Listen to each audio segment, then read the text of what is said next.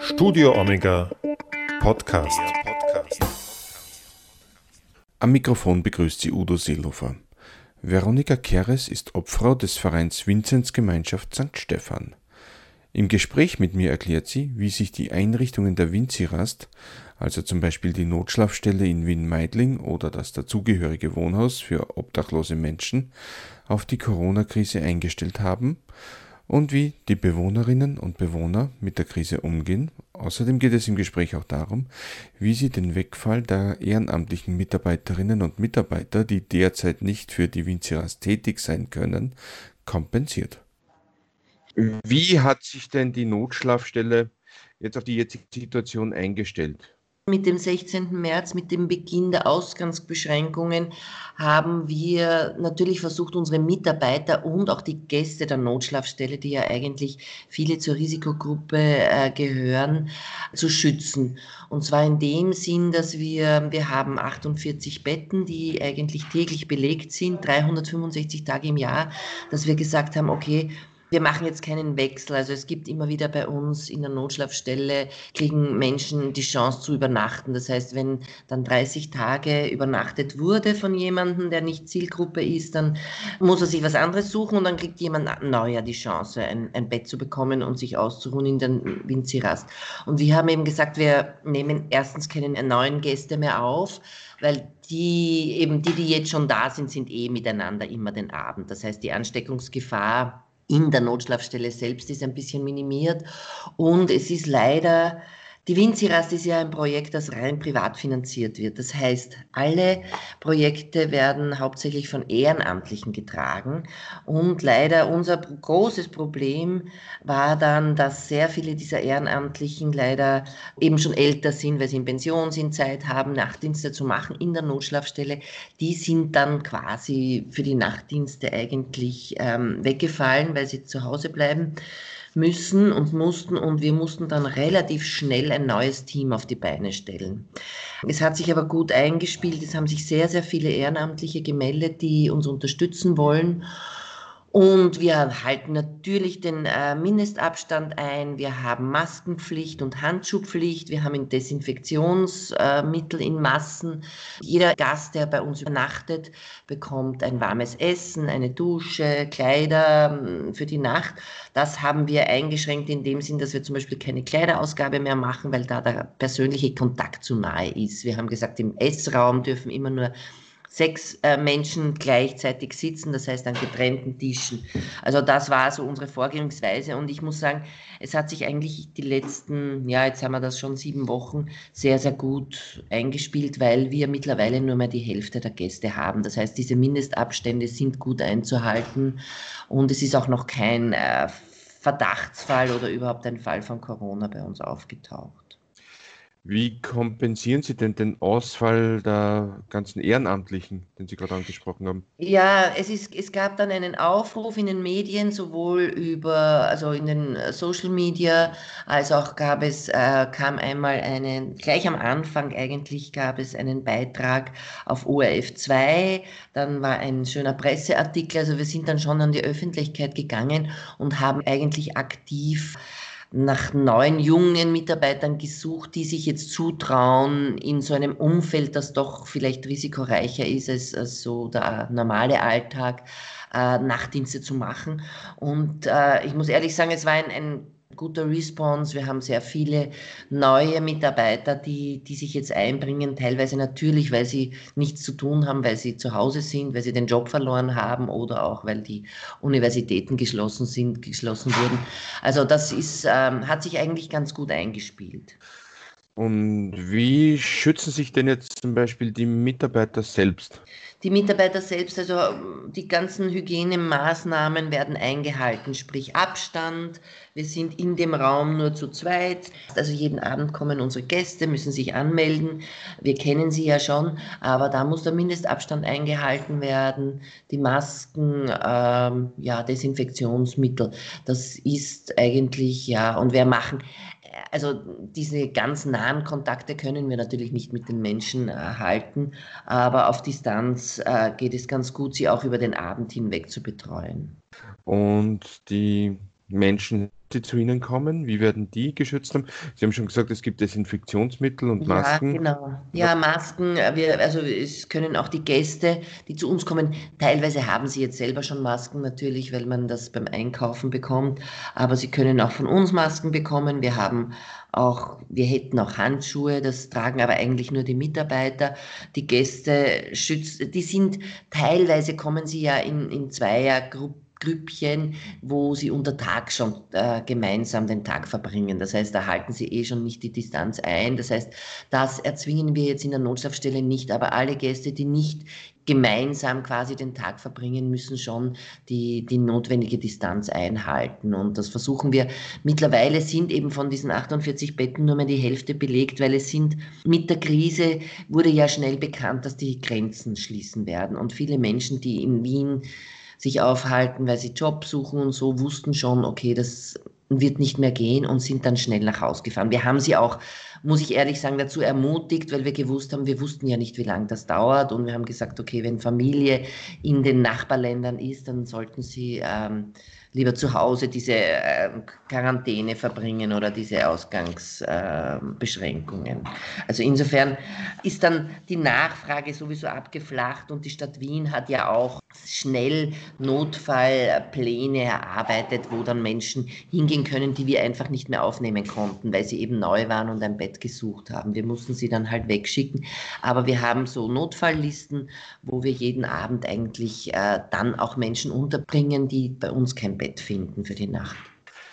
Und ich nehme an, mit dem Schlafen funktioniert der Mindestabstand jetzt auch besser, eben weil nur noch die Hälfte belegt ist, dass ja. ein Bett dazwischen oder so. Ja, genau. Es sind, es sind eigentlich, wir haben so Viererkojen, wir haben Stockbetten, es äh, schlafen eigentlich übereinander oder nebeneinander eigentlich nur mehr Pärchen. Wir nehmen ja auch Pärchen auf. Und es ist, es kann also in dann auch im Schlafsaal selbst mehr oder weniger diese Distanz eingehalten werden und auch weil wir nur mehr so 23, 24 Gäste haben, die schon sehr, sehr, sehr gesittet eigentlich sind und sich sehr an diese äh, neuen Verhaltensweisen halten können. Also sie sind, sie kennen das, sie wissen, wie sie sich äh, verhalten müssen. Also ich äh, bin erstaunt, wie schnell äh, sie das auch akzeptiert haben alles, weil sie wahrscheinlich auch tagtäglich damit konfrontiert werden. Also insofern war das in der, in der letzten Zeit kein, kein Thema, dass wir da rigoros durchgreifen mussten oder dass sie sich irgendwie nicht an die Abstände gehalten haben. Wie funktioniert eigentlich der Informationsfluss zu Ihren Gästen? Ich meine, wir können uns alle über die Medien ja. eigentlich sofort informieren, aber wie ist das bei Ihren Gästen? Wie gut kommen die Informationen bei Ihnen an? Naja, wir, wir haben schon einen regen Austausch mit den ganzen anderen äh, sozialen Einrichtungen, auch diesen Einrichtungen, die die Betten vergeben. Dort wurde natürlich bekannt gegeben, dass wir keine neuen Menschen aufnehmen. Und untereinander, ich glaube, das spricht sich einfach herum. Das ist Mund, äh, Mundpropaganda. Diese Menschen sind ja untertags auch gemeinsam in Tageszentren oder in äh, sonstigen sozialen Einrichtungen, wo sie dann also quasi Hilfe für den Tag annehmen. Und dort geht die Informationsweitergabe Weitergabe ganz gut und sonst haben wir halt Aushänge gemacht und äh, auf der Tür steht, dass wir keine Neuaufnahmen mehr nehmen. Und äh, natürlich die Stellen von der Caritas oder die Tageszentren, die Notschlafstellenbetten vermitteln, die wussten das auch. Also dass, dass wir, und das, das spricht sich dann schnell, sehr schnell herum. Das ist eigentlich kein, kein Problem. Und natürlich, wenn jemand etwas nicht weiß und kommt am Abend, müssen wir ihn halt, dann kriegt er zwar noch ein Essen, aber wir müssen ihn dann einen anderen Platz finden. Und dann telefonieren wir halt herum, die ganzen. Also da sind jetzt schon alle, alle sozialen Einrichtungen sehr vernetzt, also alle Notschlafstellen. Wir kriegen fast täglich äh, Informationen, wo noch Leute aufgenommen werden. Es gibt Streetwork, äh, die am Abend dann Leute unterbringen versuchen, die noch aufgegriffen werden auf den Straßen. Also das hat ganz gut funktioniert. Mit welchen anderen Organisationen arbeiten Sie da so zusammen? Ja, das sind äh, also äh, mit den anderen Vinzenzgemeinschaften, also es gibt ja in Wien noch die Vinzenzgemeinschaft Eggenberg, das ist der Pfarrerbuch aus Graz, das ist Vinzi Port, Vinzi Betz immer sehr vernetzt. Wir sind mit der Caritas sehr vernetzt, äh, da gibt es eine Sozial- und Rückkehrberatung. Wir sind sehr vernetzt mit dem Neuner Haus, die ja auch ganz tolle medizinische Versorgung für Menschen anbieten und die uns auch hier für diese Krisensituation insofern unterstützt haben, als sie also auch einen Notfallplan und wir sind in regen Kontakt, damit wir wissen, okay, was ist, wenn jetzt ein Verdachtsfall ist, wenn jemand kommt mit Fieber oder Husten wo können wir anrufen? Also da, da ist eine, eine gute Zusammenarbeit mit diesen äh, Einrichtungen. Ja, Caritas, Rotes Kreuz, ähm, das sind so die, die Stellen, die in Wien äh, quasi die Platzhalter sind oder die, die großen Akteure auf dem Gebiet. Wir haben im Vorgespräch jetzt schon kurz darüber gesprochen. Es gibt im Haus ja noch ein zweites Projekt, ein Wohnhaus. Was genau ist das? Ja, das sind ähm, quasi Erst- äh, oder Wohnungen in, in Wohngemeinschaften, die äh, sozusagen, also nicht ganz betreut. Wir haben schon, wir haben eine Hausleitung, wir es kriegen diese Menschen, die aus der Notschlafstelle, also die auf der Straße leben und wo wir erkennen, okay, die könnten in eine Gemeinschaft passen, die könnten wieder wohnfähig äh, sein, die haben auch eine stabile äh, quasi Versorgung mit entweder Mindestsicherung oder Notstandshilfe. Denen können wir einen Wohnplatz im Haus anbieten, entweder als Startwohnung und damit sie dann weiterziehen und, und wirklich wohnfähig werden und eigene Wohnungen bekommen.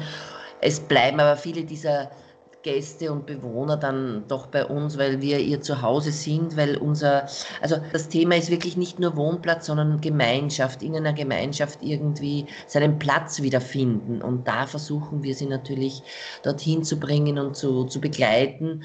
Das große Problem ist eben für diese Menschen, dass sie fast alle zur Risikogruppe zählen. Und das heißt, die wollten wir jetzt nicht zusätzlich ähm, gefährden. Und da jetzt eine Trennung zwischen der Notschlafstelle und den Hausbewohnern herzustellen, das war sehr schwierig, weil natürlich am Abend, wenn die Gäste in die Notschlafstelle kommen, besteht schon ein Kontakt. Es kommen immer Köche, es wird ja gut gekocht für unsere Notschlafstellengäste, wo dann Bewohner aus dem Haus sich auch ein Essen holen können. Das mussten wir also leider alles äh, einschränken. Es gibt einige Bewohner im Haus, die sich wieder in eine Struktur und in eine Tagesstruktur zurückkommen, indem sie uns äh, kleine Dienste machen, mithelfen bei der Essensausgabe, mithelfen bei der ähm, Reinigung der Notschlafstelle und so quasi über diese Tagesstruktur auch wieder einen Lebensinhalt haben.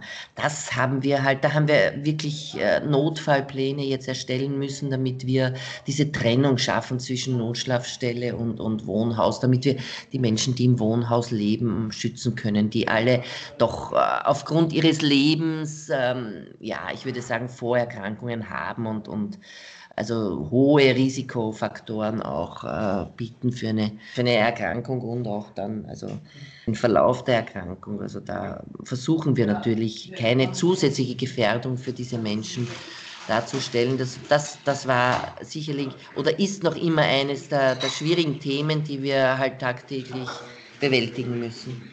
Wie ist denn diese Trennung aufgenommen worden? Naja, nicht, nicht, nicht sehr wohlwollend, weil wir haben auch beim Besuchsverbot verhängen müssen. Wir haben eigentlich auch gesagt, die, die wirklich schwer, also wir haben ja COPD-Patienten, wir haben Asthma-Patienten, also Menschen, die dürfen gar nicht mehr raus. Das heißt, wir haben den, äh, den Einkauf für sie, alle Besorgungen erledigt, wir gehen sogar zur Apotheke, wir holen die Medikamente für sie. Wir haben Gott sei Dank Unterstützung von Zivildienern und auch vielen Ehrenamtlichen, die uns da helfen. Und wir haben gesagt, eigentlich dürfen, haben die so quasi ein Zuhausebleibegebot. Also die dürfen eigentlich nicht aus der Wohnung raus, ja. Was sie aber gar nicht gerne akzeptieren, weil sie natürlich auch ihre Kontakte brauchen. Sie wohnen zwar teilweise in Wohngemeinschaften, aber sie sind halt gewohnt, ein ganz normales Leben zu führen. Und da gehört auch dazu, dass man rausgeht und äh, seine Freunde trifft oder einkaufen geht. Und das, also das ist, äh, das ist sehr schwierig für unsere Hausbewohner, das zu akzeptieren, dass sie eigentlich sich nicht gefährden sollten und die anderen auch nicht gefährden sollten und zu Hause bleiben sollten. Das wollen sie gar nicht. Da müssen wir wirklich das kontrollieren und, und immer wieder verwarnen und halt äh, ja, schauen, dass das nicht passiert, einfach zu ihrem eigenen Schutz. Also Aber es fühlen sich wahrscheinlich schon dann einige auch ziemlich eingesperrt, oder? Sehr, sehr, sehr. Und das führt natürlich zu äh, sozialen und psychischen Krisen. Wir brauchen mehr Zeit, um mit ihnen zu sprechen, um sie ähm, aufzuklären, um, um sie zu trösten. Und äh, es braucht, ja, natürlich sind dann Konflikte auch leichter vorprogrammiert. Es sind natürlich viele unserer Menschen alkoholkrank. Äh, das heißt, das äh, ist auch ein bisschen gestiegen. Da müssen wir auch ein bisschen schauen, dass wir das im Griff behalten, dass es nicht exzessiv passiert, weil das ist halt ihre eigene, ja, Beschäftigung manchmal, die einzige Beschäftigung, das ist halt dann schade. Das heißt, wir haben schon mehr Einsatz auch in der Betreuung dieser Menschen oder in der Begleitung, damit sie das aushalten. Aber ich denke, jetzt sind wir Gott sei Dank eh schon so weit, dass wir vielleicht auch da wieder einige Lockerungen machen können. Also wir wollen Ende der Woche auch die Notschlafstelle wieder öffnen für Neuaufnahmen. Und äh, ob wir dieses Ausgehverbot für unsere Hausbewohner aufrechterhalten werden, das ist noch nicht ganz heraus. Das weiß ich noch nicht. Da müssen wir schauen, wie es weiter ist mit den Ansteckungszahlen und wie, das, der Verlauf jetzt ist allgemein.